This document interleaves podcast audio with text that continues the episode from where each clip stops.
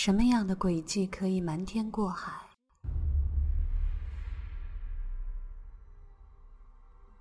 什么样的现场会让你毛骨悚然？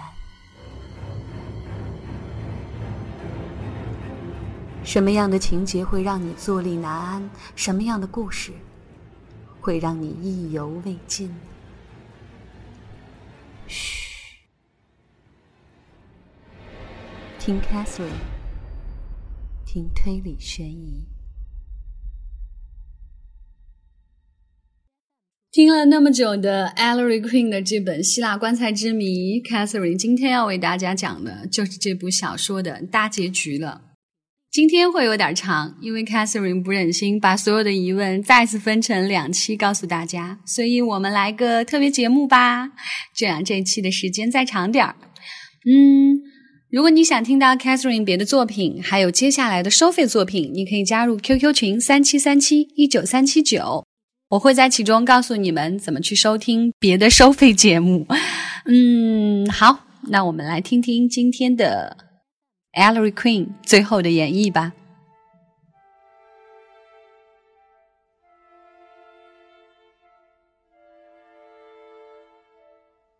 Ellery 笑了笑，不会，我能证明不会。Knox 先生的打字机是被用来作为陷害他的工具，这个事实表明，凶手使用那架打字机是处心积虑、蓄谋已久的。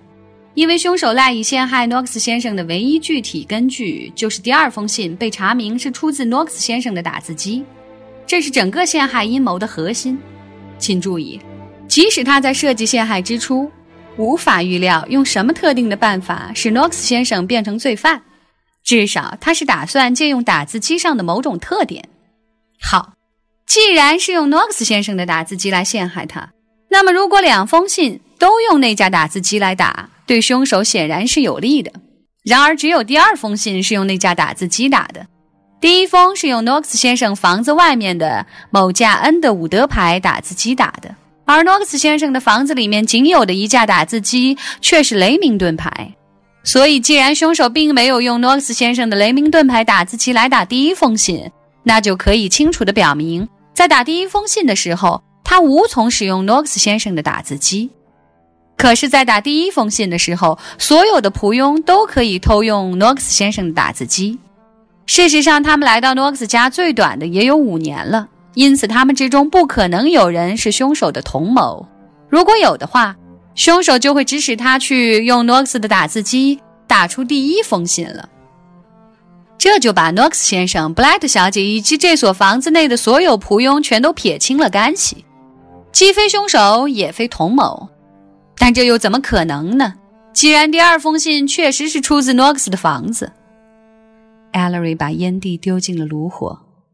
咱们现在知道，信的作者虽然是在诺克斯先生的书斋内写出了第二封信，但在他写第一封信的时候，却并不是处于诺克斯先生的书斋内，也不在那房子里。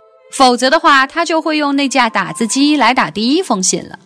我们又知道，自从收到第一封信之后。没有外人曾被准许进入诺克斯的房子，也就是说，没有任何外人，除了一个人之外。请听好，事实表明，任何人都能在外面写第一封信，而能写第二封信的却只有一个人。这个人就是在收到第二封信之前能进入这所房子的唯一一个人。这样一来，又澄清了另一点，因为我一直在问自己提问。那第一封信究竟有什么必要呢？净耍嘴皮子没什么具体目标。凡是写恐吓信的人，一般总是下笔就敲竹杠，没有谁肯喋喋不休、多费笔墨，谁也不会先写一封信来明确自己敲诈者的身份，然后再发第二封信来勒索钱财。这就需要从心理上来做圆满完整的解释。第一封信对于凶手是必不可少的，自有他的目的。什么目的呢？那就是使他能因此进入诺克斯的房子呀。他为什么要进入诺克斯的房子呢？为了能够用诺克斯的打字机来打第二封信呢。一切都讲得通。现在再来看看，在收到第一封信和收到第二封信之间的这段日子里，能够进入这所房子的唯一一个人是谁呢？无论这看来是如何奇怪，无论这是如何的令人难以置信、非同小可，但我无法回避一个事实：这位客人就是咱们的同事，是咱们的调查伙伴。简单一句话，就是地方副检察官 Paper。他曾在那儿待过几天，并且我们应该还回忆得起，这是出于他的自告奋勇，其目的显然就是等待第二封信。手段高明，真是诡到了极点。我的第一个反应是很自然的，我无法使自己相信，这似乎是不可能的。不过，尽管我对于这样一个情况感到震惊，也尽管这是我第一次想到 Paper 竟然可能是凶手，事实却很清楚，我无法排除可疑对象。啊，现在也不再是可疑对象了。根据逻辑推理，罪犯就是他。我不能仅凭主观愿望而对推理的结果视若无睹。我强迫自己进行复核，我把全案从头到尾思考一番。从 Paper 的表现来看，这个结论是否与实际相符？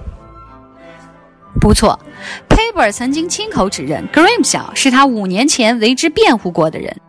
他作为罪犯这样做的很聪明。免得日后万一发现他跟被害人之间以前有过交往，而他明明有机会指认却不指认，引来怀疑。这个细节并不能佐证什么，却很有意思。十有八九，这个交往的开始至少应该在五年之前，乃是律师和委托人之间的关系。Graham 小在从 Victoria 博物馆偷出画之后，就找上了 Paper。当 Graham 小坐牢的时候，那幅画已经在卡尔基斯的手中。款还没付，说不定他曾经委托 Paper 替他关心照料。Grim 小从监狱一出来，当然会去向卡尔基斯收取款项。毫无疑问，Paper 是幕后的人物，其后发生的一切都有他插手，但他从不露面，一直都是幕后指挥。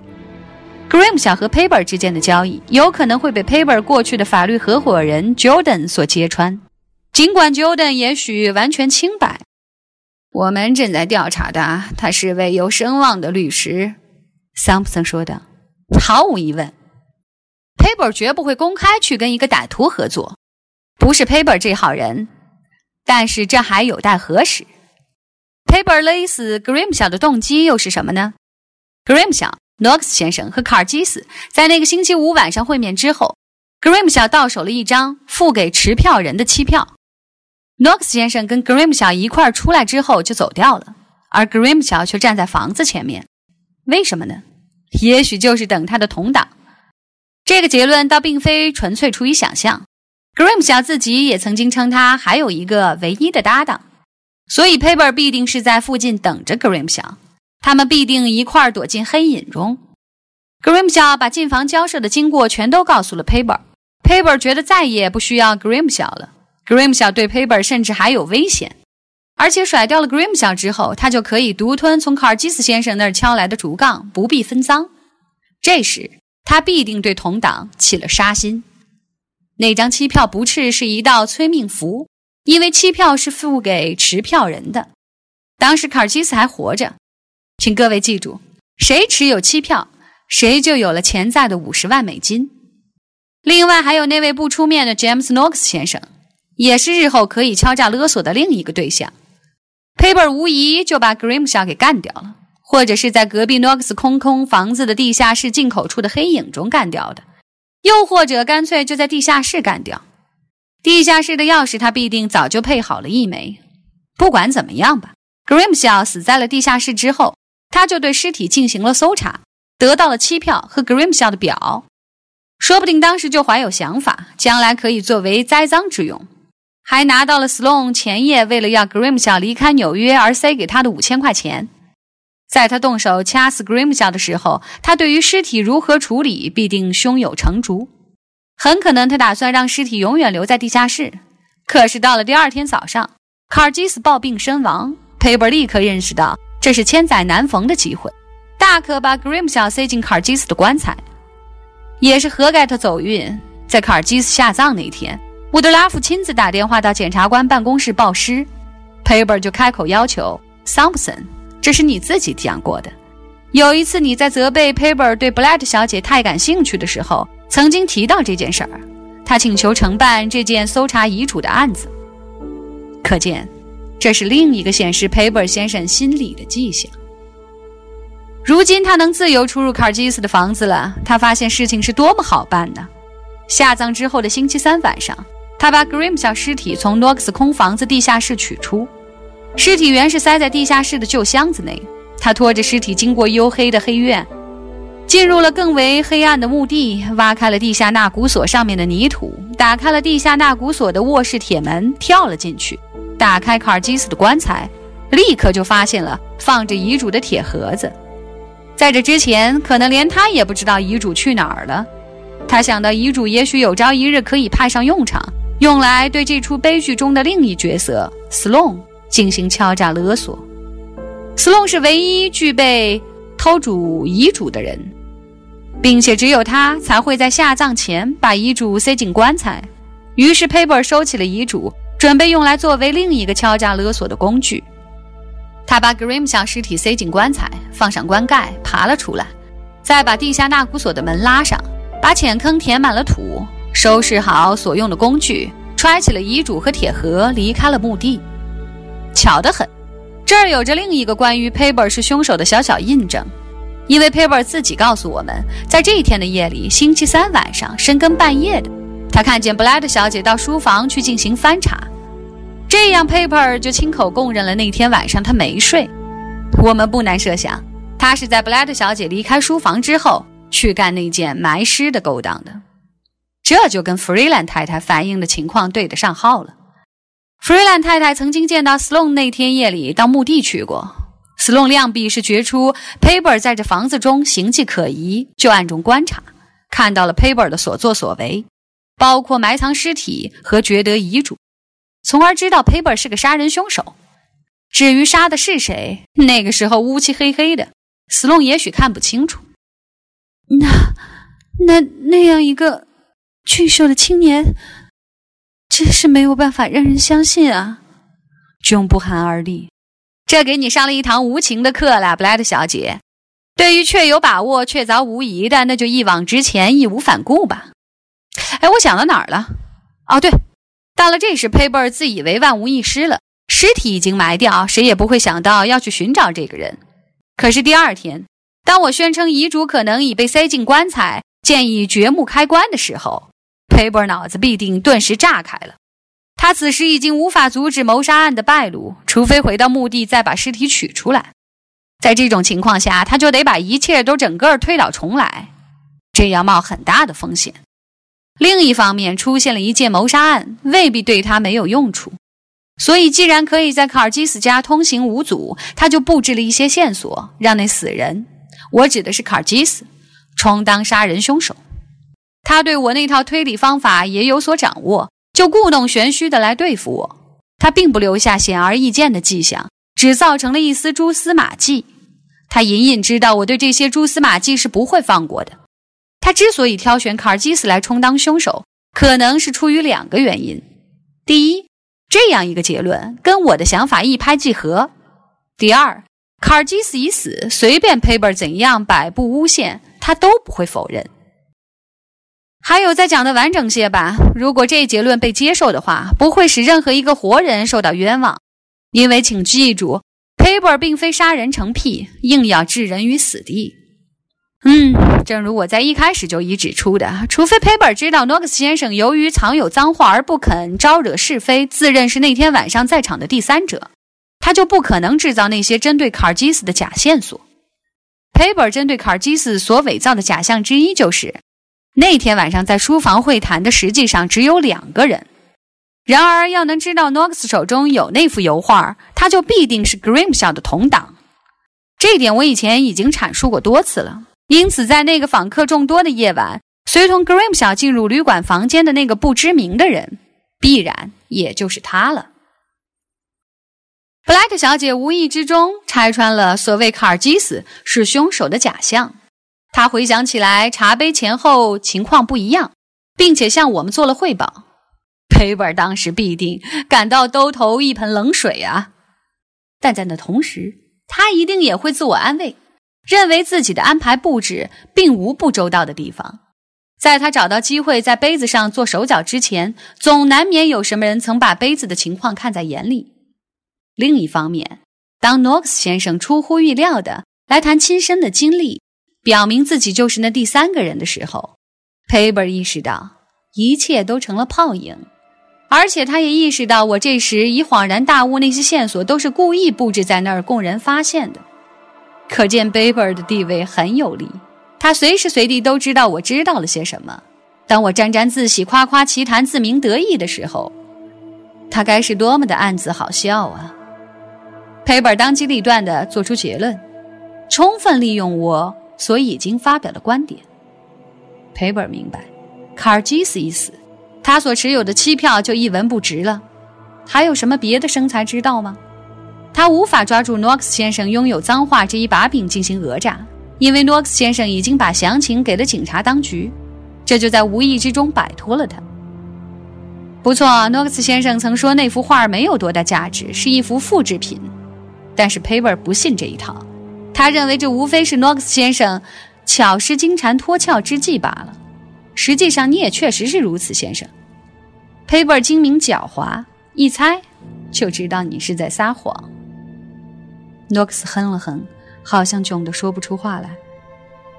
无论如何，佩伯只剩下仅有的一条财路，那就是把达芬奇的画从诺克斯先生手中偷出来。他认定诺克斯先生手中有达芬奇的真迹，而不是什么复制品。但在干这件事儿之前，他必须先免除后顾之忧。这时，警察当局正在四处搜查凶手呢。啊，这就要讲到 Sloan 了。佩本为什么挑选 Sloan 来作为他的第二个替身呢？现在我们掌握了足够的事实和推断，可以回答这个问题了。其实不久之前，我曾跟你提到过爸爸，你还记得那天晚上的情况吗？因为如果 Sloan 曾见到佩本到墓地去。他这时就明白了杀害 Grimshaw 的凶手是谁，也就是说，Sloan 掌握了 Paper 的罪行。然而，Paper 又何以会知道自己已经落在 Sloan 眼中了呢？是这样的，Sloan 曾经目睹 Paper 从棺材内取出了遗嘱，即使他当时并没有看得真切。那么，当掘墓开棺，而遗嘱和铁盒已不翼而飞的时候，他心中也就雪亮了。Sloan 要把遗嘱和铁盒销毁，势必会找上 Paper。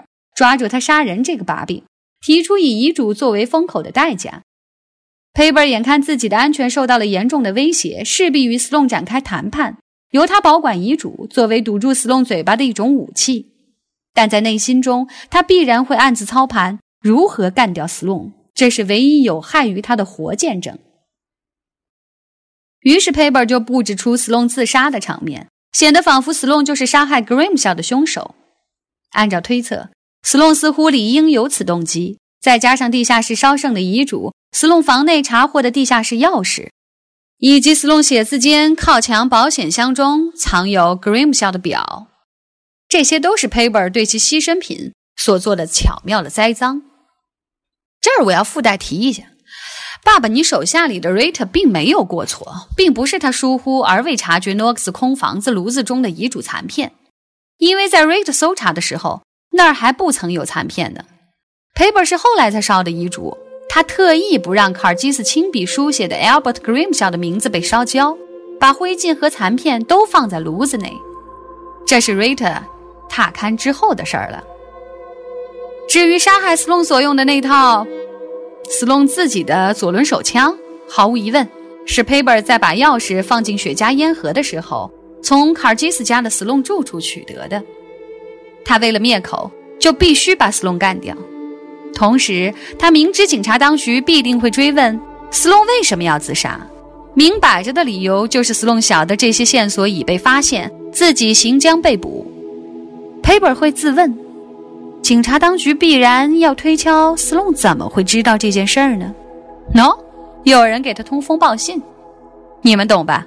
这一切都是佩伯所可能设想得到的。那么，怎样制造一个假象，说明 Sloan 曾经收到消息呢？嗨，轻而易举，这就使我们联想起 Sloan 自杀的那天晚上那通神秘的电话。我们已经查明了那通电话是从卡尔基斯家打去的。你们还记得吗？我们不就是根据这一点才认为有人已经把我们的底儿漏给了 Sloan 吗？佩伯曾经当着咱们的面拨电话，说是打给伍德拉夫，要约请伍德拉夫对烧剩的遗嘱残片进行鉴定。你们还记得这事儿吗？一会儿的功夫，他就把电话挂断了，说电话中是占线的忙音。过了一会儿，他再次拨号，这次才真的是跟伍德拉夫的男仆交谈了几句。其实他第一次拨的是卡尔基斯收藏品总库的电话号码。他也知道电话可以追查出来，这手干得真是漂亮。当斯隆在那边接电话时，Paper 只需把电话筒一挂就行了，不必开一句口。斯隆当然是被弄得莫名其妙了，但是这就足够了，已经足以造成一个事实，就是有一通从卡尔基斯家打到收藏品总库的电话。尤其巧妙的是，这个手脚就是在咱们的眼皮子底下做的。他用拨号盘通过收藏品总库，而不是口报电话号码。Paper 这手还占了心理因素上的便宜，因为没有一个人。特别是那些最有理由给斯隆通风报信的人，会肯承认自己打过电话。培本立刻离开了卡尔基斯家，推说去找伍德拉夫证实遗嘱残片。但他在去伍德拉夫那儿之前，先拐到了收藏品总库，也许是给斯隆开门。他把斯隆给杀了，布置成自杀的印象。最后由于房门关上，而是斯隆自杀之说不攻而破。但是这个细节。却不是佩本的失算，他并不知道子弹穿透了斯隆的脑袋，飞到了敞开着的房门以外。斯隆的脸是顺着枪弹穿出的方向而倾倒的。佩本即使曾经移动尸体的话，他也绝不会在必不可少的碰触之外再多费手脚。穿出到房间外边的子弹没有发出任何声响，因为它掉落在墙壁上厚厚的挂毯之中。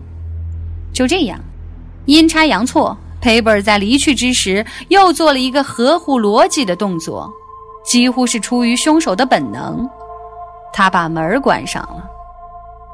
他万万想不到，这一来竟枉费了自己的全部心机。几乎有两个星期之久，大家对斯隆是凶手的说法深信不疑，看起来好像是凶手知道事已败露，就一死了之。Paper 认为现在已无后顾之忧，可以从诺克斯先生手中把画偷过来了。由于这时警方已经圆满的结案，所以他偷诺克斯先生藏画的初衷肯定不是想要借此造成诺克斯先生是凶手的假象，而是旨在造成这样一种印象：诺克斯先生为了避免把达芬奇作品交还博物馆而自我偷盗。却不料跳出了苏伊查，他提供的证词把斯隆自杀之说推翻了，并且搞得人尽皆知。赔本小的警方仍在缉捕凶手，何不把诺克斯先生既当作自偷藏画的窃贼，又当作杀害格瑞姆小和斯隆的凶手呢？佩布尔失招之处，但这又并非他算计错了，就在于他满以为诺克斯先生在推理上有成为凶手的可能。要是诺克斯先生不曾把一千块票子的事儿告诉我的话，情况本来会如他所料，虽然动机很难讲得通。诺克斯先生来告诉我那件事儿时，我甚至没有想到要把这事儿向我父亲汇报，因为那时斯隆自杀之说早已成定论了。于是佩本放心大胆地把诺克斯先生构陷为凶手和窃贼，没想到最终会被我看出破绽。虽然我起先并不知道就是他，然而到了第二封信暗示其出于诺克斯先生之手时，我由于确知诺克斯先生是清白的，所以认定第二封信是设计陷害。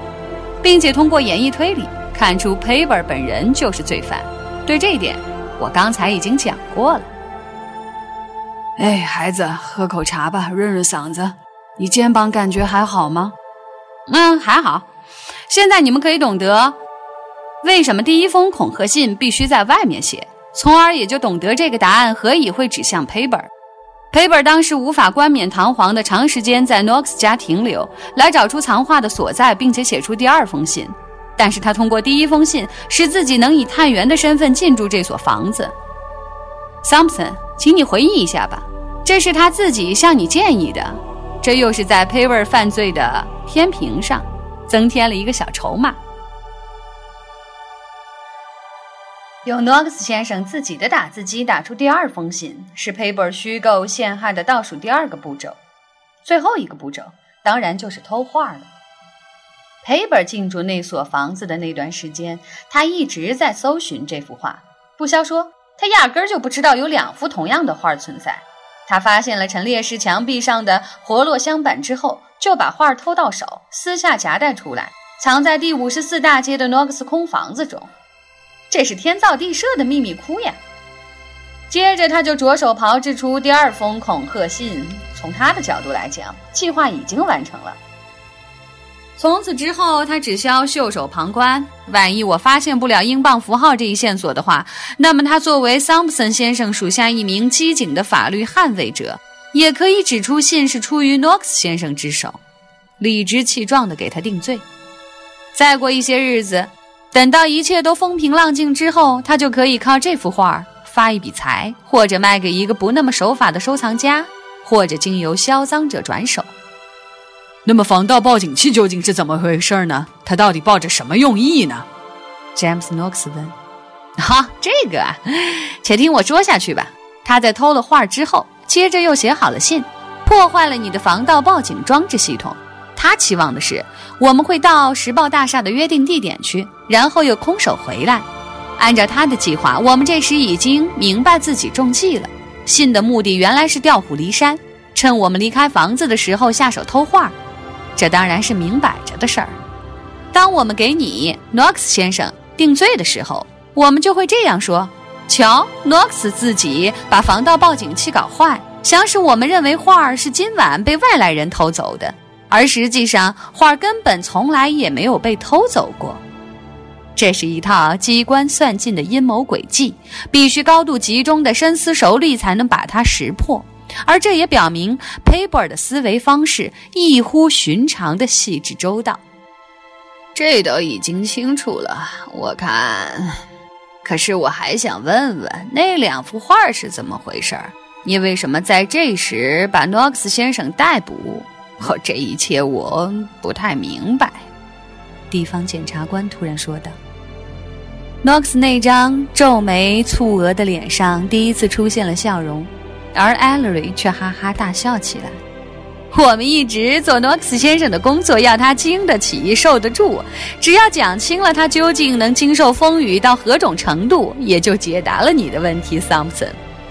我早该告诉你了，关于那两幅都属于古董、只在皮肤色泽上有细微差别的油画的整个典故，都是胡吹瞎扯，全是编造出来以耸人听闻的。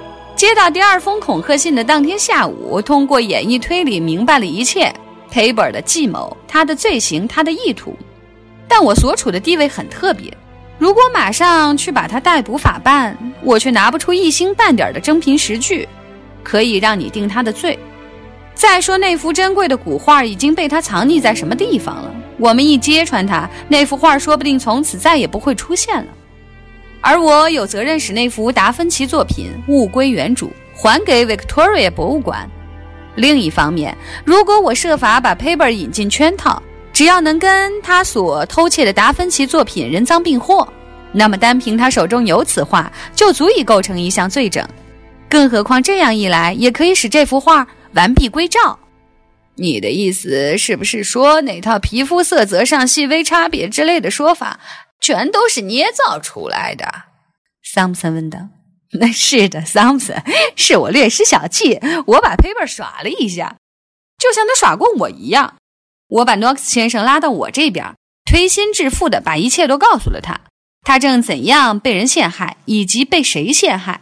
于是他告诉了我，在他从卡尔基斯手里把达芬奇真迹买下来之后，他又复制了一个副本。”他坦率承认，原来的打算是一旦官方施加的压力太大的话，他就把这个复制品还给博物馆，鬼称那就是他从卡尔基斯手里买下的。这样做法，那边的专家当然立刻就会辨认出是件赝品。但诺克斯先生准备的那套诡辩之词却是无懈可击的，所以有可能被他蒙混过去。换句话说，诺克斯先生把复制品藏在伪装的散热器管子内，而把原画藏在箱板后面。Paper 偷走的乃是原本。这倒使我获得启发，何妨将计就计，给他来个三真七假，虚实难分。哼，我告诉诺克斯先生，我打算逮捕他，纯粹是为了让 Paper 称心如意。我要控告他，给他罗织罪名，并且采取一切必要措施，使 Paper 深信对诺克斯先生的陷害已经大功告成。现在我要说一句，诺克斯先生当时的反应很漂亮。他记恨 Paper 企图陷害他，想要报复一下。他也内疚自己曾不怀好意，打算用复制品去搪塞博物馆。他想要赎罪，所以他同意为我演出苦肉计。我们请来了 Toby Jones，这都发生在星期五下午。我们共同编造出一套故事，骗得 Paper 提早摊牌。我们也预计到 Paper 不上钩的情况。所以在商量研究这套子虚乌有的典故时，把全部谈话都录了音，无非是用来证明，并不是真的要逮捕诺克斯，而是以此作为诱捕真凶的一种手段。现在咱们来看一看，Paper 听了专家讲的天花乱坠的无稽之谈后，他作何想法？专家的谈话中，连篇累牍的都是些耳熟能详的历史资料和当时意大利一些艺术大师的名字。还津津乐道两幅画的微妙差别，哈哈，这当然了，一切都是无中生有、凭空捏造出来的。这份古代油画的真品从来就独一无二，就是达芬奇的原画，根本没有那套传闻，也压根儿没有什么当时的复制品。诺克斯先生那幅复制品是纽约出产的现代油画，任何懂艺术的人一看就能辨别出来。所有那一切以骗攻骗的计谋，全应归功于我的想入非非。当时 Paper 听到这些话是出于 Jones 这样的权威人士之口，就相信自己如要判断出哪一幅是真的达芬奇，哪一幅是当时的复制品，唯一的办法是将两幅画并列着对比。Paper 一定对他自己说：“我所要讲他的话，好吧，我无从知道我到手的是哪一幅，是真迹还是复制品。Knox 的话是不能算数的。”所以我必须得把两幅画并排放在一块儿，要赶快，因为现在查出的这幅不久就会归入检察官办公室的档案中去，在我手上的时间不会太长。他必然会想，只要他能把两幅画并列在一起，确定哪一幅是达芬奇原作，他就把复制品归档，如此便万无一失。连那位专家自己也承认，要不是两幅画放在一起的话，谁也辨识不出来。这一手可真是高明啊！我为此深感庆幸。怎么，诸位都不拍手称快吗？当然了，如果咱们的对手是个懂艺术的人，是个审美专家，是个画家，或者哪怕是个附庸风雅的人，那我绝不会冒险叫 Jones 去讲这个荒谬的故事。但我知道，Paper 是个地地道道的门外汉，他对这些话一窍不通，只好照单全收。尤其因为其他的一切都是那么的逼真，Knox 被捕、收监，报纸上大吹大擂，还有苏格兰场的公文，嗨，妙极了。我也知道，无论是你桑普森，还是你爸爸，全都不会听出破绽来，因为尽管你们对于抓人办案都是个中老手，但对于艺术，你们并不比在座的朱娜更懂多少。我有理由要担心的，仅有一个人，那就是布莱特小姐。所以我在那天下午把这套策略对他做了必要的透露，以便在诺克斯先生被捕的时候，他会显出恰如其分的惊恐神态。附带说一句吧，我还另有应对自己祝贺的方面呢，那就是我的表演。难道我算不上足智多谋、诡计多端吗？我知道没人赏识我这套才能。不管怎么样吧，Paper 由于一无所失，而且大有所获，禁不住的要把两幅画并排在一起对比。哪怕是只有五分钟，这全不出我所料。就在我在诺克斯先生家里对他进行指控的时候，我早已派遣威利警官。啊，我应承认，这位警官极为勉强的从命，因为他对我父亲是如此的忠诚。只要一想到是背着我父亲行事，这位彪形大汉的整个身躯就会不寒而栗。去搜查 Paper 的寓所和办公室，怀着万分之一的希望，也许他会把画儿藏在这两个地方的某处。当然，这两个地方全都一无所获。不过我总得查实。星期五晚上，我注意到是 Paper 把画带到检察官办公室去的，他随时都可以取用此画。那天晚上以及昨天一整天，他都潜伏不动。然而现在大家都知道了。熬到昨天夜里，他就从公事案卷内偷出那幅画，夹带到诺克斯空房子中。他的秘密窟被我们当场拿获，两画并在那个原本以及不值钱的复制品。不消说，威利警官及其兄弟们一直像警犬似的尾随着 Paper。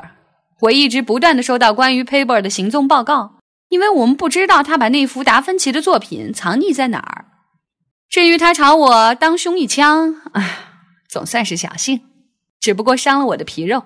我认为这一事实表明，在水落石出的痛苦的那一刹那，Paper 终于领悟到我已扭转了全局。这样，戏就收场了。众人叹服，就像事先安排好的一样。朱娜端上了茶点。有一会儿的功夫，大家把那案子撇在了脑后，聊起天来。必须指出的是，John Blood 小姐和 Alan Cherny 先生两位都没有参与。聊天之后，桑普森说：“Ellery，我还存在一些疑问，有待澄清。你曾围绕着两封恐吓信，颇费周折的对一大堆现象进行分析，也提到了是否有可能有同谋的问题。分析的好。”但是你最初的分析是怎样的呢？你曾说过，写信者的第一个特征就是由于此人曾在卡尔基斯家布置过陷害卡尔基斯的假线索，所以凶手必定就是此人。你还记得吗？记得。但你一点儿也没提到布置那些假线索的也有可能是凶手的一个同谋呀。你怎么能一口咬定是凶手本人，而完全否定了有同谋的可能性呢？你别急，桑普森，这其实是不言而喻的。Grim 小自称只有一个同党，对吧？我们又从另外一些事儿证实了这个同党把 Grim 小杀害了，对吧？那么我就可以说，那个同党杀了 Grim 小之后，他处心积虑的想要嫁祸于人，最初想要嫁祸到卡尔基斯的头上。所以，我认为伪造线索的是凶手。你问我在逻辑的可能性上，伪造线索的何以不是同谋呢？理由很简单，凶手正是为了要甩掉同谋，才把 Grim 想杀死。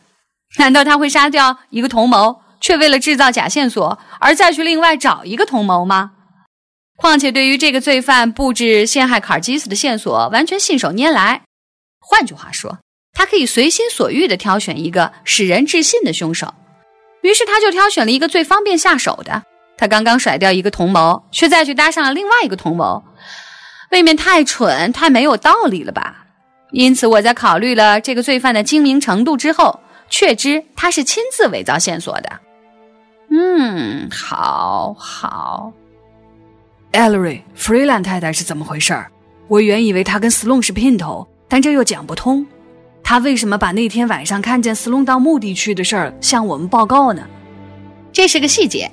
根据斯隆太太所讲的，他尾随斯隆，一直跟进了 Benedict 旅馆的情况来看，斯隆和弗瑞安太太之间显然有暧昧关系。但我认为你应该想到，斯隆一旦意识到自己继承卡尔基斯收藏品总库的唯一途径就是通过自己的妻子。这时，他一定会下定决心摆脱聘妇，从此专心一意地博取妻子的欢喜。不消说，像弗瑞兰太太那号人，不甘心做一个被人抛弃的情妇，他的反应也在常理之中，就是千方百计地想要给斯隆吃苦头。艾伦·千里忽然像大梦初醒，他突如其来的诚惶诚恐，不敢看朝俊看，问道：“Queen。”那么，这位沃尔斯医生又是怎么回事呢？他究竟哪儿去了？他为什么要逃跑？他跟这件案子如果有所牵连的话，究竟是什么牵连呢？John Blatt 正在津津有味地细看自己的双手。哈，我认为这个问题不妨由 Blatt 小姐讲清楚。我一直抱有怀疑。怎么，Blatt 小姐？John 抬起头来，笑得很甜美，虽然他并不朝艾伦那个方向望去。沃兹医生是我的同伙，这是真的。他是苏格兰场最干练的探员之一。不难察觉，这在艾伦·千尼先生听来是大好消息。他用干咳来掩饰惊奇，比刚才更加出神地凝视着地毯。请听我说吧，我没有对你讲过他的任何情况，Queen 先生，因为他亲自对我下过禁令。他不露真面目，为的是避开官方的耳目和干扰，一心追踪达芬奇的作品。他对过去的事态进展非常恼火。那么，一定是你设法把他弄进卡基斯的家喽？是的，当我感到这事儿已经不是自己力所能及的时候，我就写信，把自己无能为力的情况报告给了博物馆。于是他们就找上了苏格兰场。在此之前，苏格兰场对失窃的事儿毫无所知。几位馆长原来都非常渴望把这件事儿悄悄地解决。沃尔兹医生确实是有行医执照的，以前也曾经用医生的身份办过几件案子。那天晚上，他的确到 Benedict 旅馆去找过 Grim 小是吗？当然，那天晚上我不能亲自跟踪 Grim 小，但我把情况通报给了沃尔兹医生，他就去叮嘱那个人。看见他和一个不知是何许模样的人会面，那肯定就是 Paper 了。他一直盯到了旅馆的前廊，眼看 Grim 小以及现在知道是 Paper 的这个人上了电梯，他还看见 Sloan 上去了，还有 Sloan 太太，还有 Alder。最后他本人也上去了，但他并没有进入 Grim 小的房间，只是踏勘了一下。他目睹这些人一个个走掉。却没有看见第一人走。不消说，他无法把这些事儿讲给你听，除非暴露他的身份，而他是不愿意暴露身份的。沃尔斯医生没有发现什么，就回到了卡基斯的家。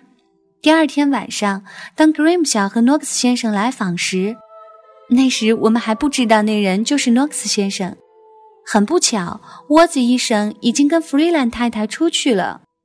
他跟他的交往总有点儿。嗯，我我我该怎么说呢？令人费解。如今他在哪儿呢？艾伦·钱尼眼望着地毯上的花纹，漫不经心地问：“我可以肯定，沃兹医生这时正在漂洋过海，打道回府。”哦，艾伦说道，似乎因听了这个答复而感到无上满足。等到诺克斯和桑普森走了之后，探长长吁了一口气。像个老父亲似的拉了拉 jon 的手，拍拍艾伦的肩膀，告别而去，去干自己的公务了。大概是要去应付一大帮如饥似渴的新闻记者。也许更为荣幸的是，他还要去见几位高高在上的上司。这些上司，随着 Grim 小 Sloan Paper 案件的曲曲折折的进程，也已被搞得精疲力竭了。只剩下 Ellery 独自一个来陪伴客人。他却开始全神贯注于自己肩膀伤口上的绷带，他简直是最怠慢客人的主人。John 和 Blight 站了起来，相当尴尬的打算告辞。什么？你们难道也打算走吗？Ellery 总算大发慈悲的开口了。他从沙发上爬了起来，朝着他们傻笑。John 的洁白鼻子稍微有点颤动。艾伦踮起了一个脚趾，在那张吸引他全部注意力达一小时之久的地毯上，沿着复杂的花纹转动。哎，你们且别走，再等一下，我要讲一件事儿，你必定特别感兴趣，布莱德小姐。艾莉匆匆忙忙走出了起居室，让人摸不着头脑。当他不在房间的时候，谁也不开口。他们俩呆站在那儿，就像两个互怀敌意的小娃娃，互相偷觑着。直到艾 l e r y 从卧室出来的时候，两人一起都舒了一口气。艾 l e r y 右臂抱着一大卷油画，多少事端都由此而起。我们不再需要这幅备受蹂躏的达芬奇了。Paper 已死，不会开庭审判了。你你未必会会把这个交给我？正是要交给你。你马上要回伦敦去，不是吗？所以，请准许我把你自己所赢得的荣誉授予你吧，布莱特。副官，你有权亲手把这幅达芬奇作品带回博物馆去。啊！他半起着樱桃般的嘴，稍微有点颤抖，但并不十分显得殷切。他接过了这一卷油画，从自己的右手交到左手，再从左手传到右手，很像是不知将它如何处置的好。为了这幅老掉牙的油画，有三个人送掉了性命。艾莉从餐具柜中取出了一个瓶子。那是个褐色的旧瓶子，闪闪发亮。他又低声吩咐了朱娜几句，于是这位出色的小厮赶快到厨房去。一会儿的功夫，就端来了红吸管、苏打水以及各种可以让人开怀畅饮的饮料。布莱特小姐，喝杯威士忌苏打吗？啊，不喝了。那么来杯鸡尾酒怎么样？多谢你的好意，可是我不喝酒，克林先生。一阵忙乱已经安定了下来，布莱特小姐重又恢复了冷若冰霜的常态。在不那么敏锐的男性看来，简直是不可思议、无法理解的。艾伦·千里望着瓶子，垂涎欲滴。艾伦忙着捣鼓着杯子、瓶子。不多时，他在一只高脚杯子里炮制出了发泡的琥珀色液体，然后用一种深通世故的态度递给了艾伦。的确是妙品啊，我知道你嗜好杯中物。什么？你？艾瑞装的像是大吃一惊。原来，艾伦·千里先生。在布莱特小姐的严峻目光注视之下，艾伦·千里先生这样一位积习难改的酒鬼，居然拒绝不喝这杯芬芳扑鼻的混合酒。啊，不，不谢你亏，我戒酒了，再也不不开戒了。琼布莱特小姐似乎通体都沐浴在一道温暖的阳光之下，词汇贫乏的人或许会形容她神情焕发了。事实就是，冰霜如同着了魔似的。消融了，又一次使人感到不可思议、无法理解。他脸红了，低头望着地板，脚尖也颠着滑了起来。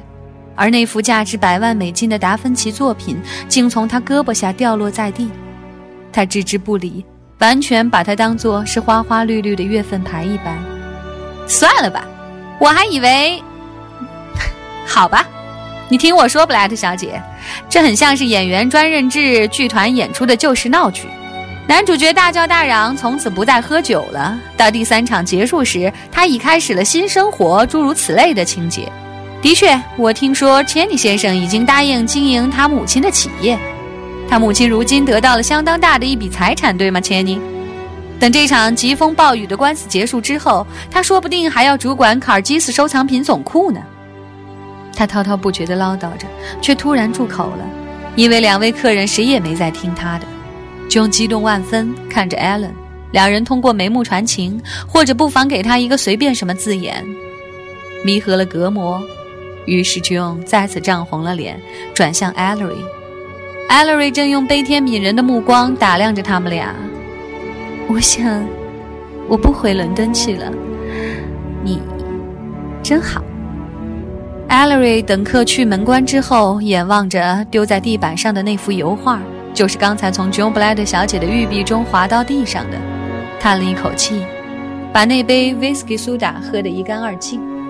朱娜在旁观望，有点不以为然。她小小年纪，却认真地抱着绝对的戒酒主义。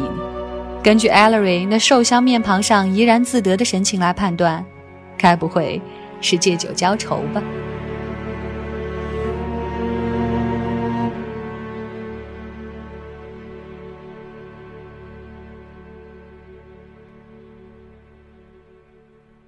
这部 Ellery Queen 的希腊棺材之谜真的是让 Catherine 讲的酣畅淋漓，非常的舒服。嗯，尽管我们都知道故事的结局，凶手已死，画已被追回，可是 Catherine 是没有想到，John Blatt 小姐最后的意中人居然是 Alan Chaney。你有没有为他没有和 Ellery Queen 在一起而抱有小小的遗憾呢？好了，我们由推理故事已经聊到了爱情片了。OK，让我们下周见。不过下周 Catherine 推出的可是收费作品了，你期待吗？拜拜。